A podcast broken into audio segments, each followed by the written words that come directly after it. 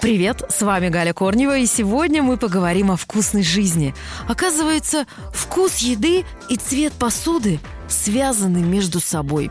Этот факт установили испанские специалисты. Они провели эксперимент, очень простой, но очень показательный. Участники этого эксперимента пили кофе и шоколад. И оказалось, что горячий шоколад вкуснее пить из чашек оранжевого цвета, а кофе вкуснее пить из чашек коричневого цвета. Эта зависимость распространяется на все без исключения напитки и продукты. Да я думаю, что многие, когда берут утром любимую чашку, чтобы выпить свой любимый напиток, согласятся с далекими испанцами нюансами. Из разной посуды у напитков действительно разный вкус. Вкусная жизнь. Ну и еще об открытиях ученых. На сей раз постарались американцы.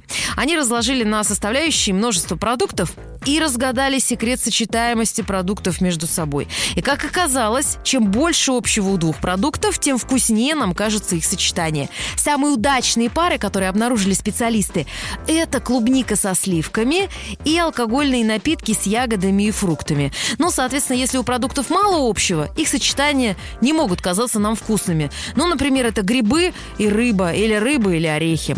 А также специалисты выяснили, что существуют продукты, которые сочетаются практически практически со всеми остальными. Это кофе и какао. Они одинаково хороши в виде сладкого или несладкого напитка, ну или как основа для соусов. На сегодня это все о вкусной жизни. Ваша Галя Корнева.